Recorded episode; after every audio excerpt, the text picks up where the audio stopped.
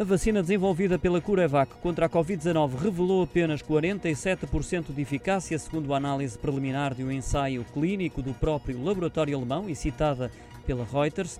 O presidente executivo do CureVac, Franz Werner Haas, admitiu que os resultados ficaram um pouco aquém das expectativas e assegurou que vão continuar a trabalhar na análise final e com um mínimo de 80 casos adicionais, o que por essa razão a eficácia geral da vacina pode mudar. Os resultados preliminares partiram de uma análise provisória com base em 134 casos Covid-19 no estudo, com cerca de 40 mil voluntários na Europa e na América Latina. Com estes resultados, a cotação da Curevac na Bolsa recuou. A queda é de 40,41% para 49 euros. Já na Bolsa de Nova York, a Curevac desvalorizou 3,47%.